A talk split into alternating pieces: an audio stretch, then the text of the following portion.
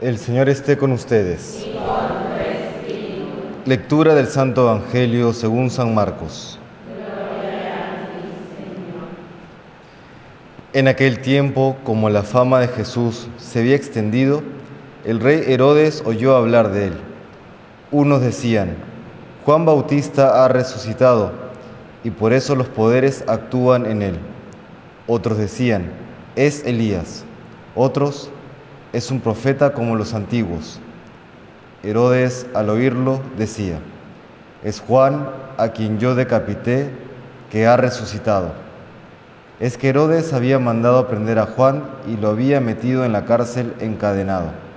El motivo era que Herodes se había casado con Herodías, mujer de su hermano Filipo, y Juan le decía que no le era lícito tener la mujer de su hermano. Herodías aborrecía a Juan y quería quitarlo de en medio. No acababa de conseguirlo porque Herodes respetaba a Juan, sabiendo que era un hombre honrado y santo y lo defendía. Cuando lo escuchaba quedaba desconcertado y lo escuchaba con gusto. La ocasión llegó cuando Herodes, por su cumpleaños, dio un banquete a sus magnates, a sus oficiales y a la gente principal de Galilea. La hija de Herodías entró y danzó gustando mucho a Herodes y a los convidados. El rey le dijo a la joven, pídeme lo que quieras que te lo doy. Y le juró, te daré lo que me pidas, aunque sea la mitad de mi reino. Ella salió a preguntarle a su madre, ¿qué le pido? La madre le contestó, la cabeza de Juan el Bautista. Entró ella enseguida a toda prisa, se acercó al rey y le pidió, quiero que ahora mismo me des en una bandeja la cabeza de Juan el Bautista. El rey se puso muy triste, pero por el juramento y los convidados no quiso desairarla. Enseguida le mandó a un verdugo que trajese la cabeza de Juan. Fue, lo decapitó en la cárcel, trajo la cabeza en una bandeja y se la entregó a la joven. La joven se la entregó a su madre. Al enterarse sus discípulos, fueron a recoger el cadáver y lo enterraron. Palabra del Señor.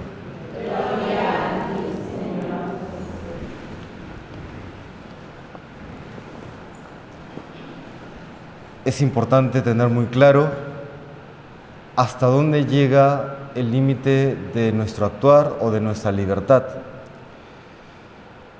porque es algo que enfrentamos también hoy socialmente. Vemos a Herodes, que siendo rey tenía mucho poder, mucha influencia, mucha capacidad de, actuación, y lo vemos en este, en este hecho en que se pone, se pone término a la vida de Juan el Bautista, a quien el mismo Herodes reconocía como un hombre honrado y santo y lo defendía.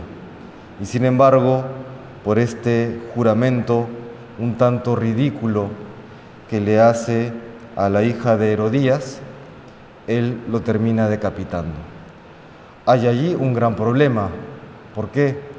Porque una persona no puede prometer y no puede disponer de aquello que no le corresponde.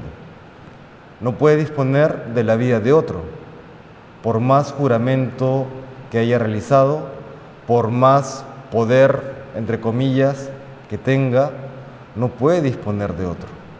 Y eso lo vemos hoy en la pretensión del aborto y en la pretensión de la eutanasia. Y saldrán otras pretensiones, pero por lo menos hoy enfrentamos estas dos. Recuerdo ya hace varios años que estaba con un grupo de jóvenes y explicaba por qué estaba mal el aborto y una, una joven levanta la mano y realiza la siguiente pregunta. Pero padre, ¿y dónde queda el derecho al propio plan de vida? ¿Dónde queda mi derecho o nuestros derechos al propio plan de vida? Y bueno, si bien existe un cierto derecho de planificar tu propia vida, de tener ciertos planes, de llevarlos a ejecución, en la medida de las posibilidades, este derecho, llamemos, no está por encima del derecho inalienable del prójimo a la vida. Hay una, hay una prioridad de derechos. Y ese derecho del otro a la vida implica que yo no puedo disponer de la vida de los demás. Al punto que el Papa Francisco ha hecho un cambio en el catecismo diciendo que la pena de muerte ya no es admitida por la Iglesia Católica. San Juan Pablo II, con, el catecismo del 92 o 93, había explicado que, que en ciertas condiciones se admitía la pena de muerte. El Papa Francisco lo cambia. No, la Iglesia Católica no puede admitir el derecho o, la, pena de muerte. ¿Y esto por qué? Porque entendemos que no disponemos de la vida no disponemos de, ese, de, la vida de otros.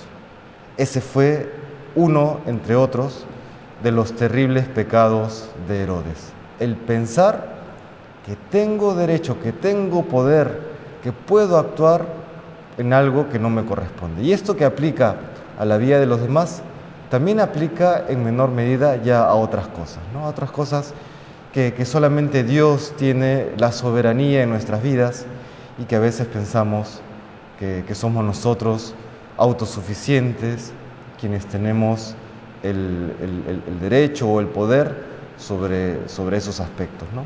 Le pedimos al Señor pues que nos conceda lucidez, que nos conceda prudencia, que nos conceda aquella capacidad necesaria para reconocer su plan, reconocer el orden divino y el orden natural que Él ha querido para todos nosotros, para bien nuestro.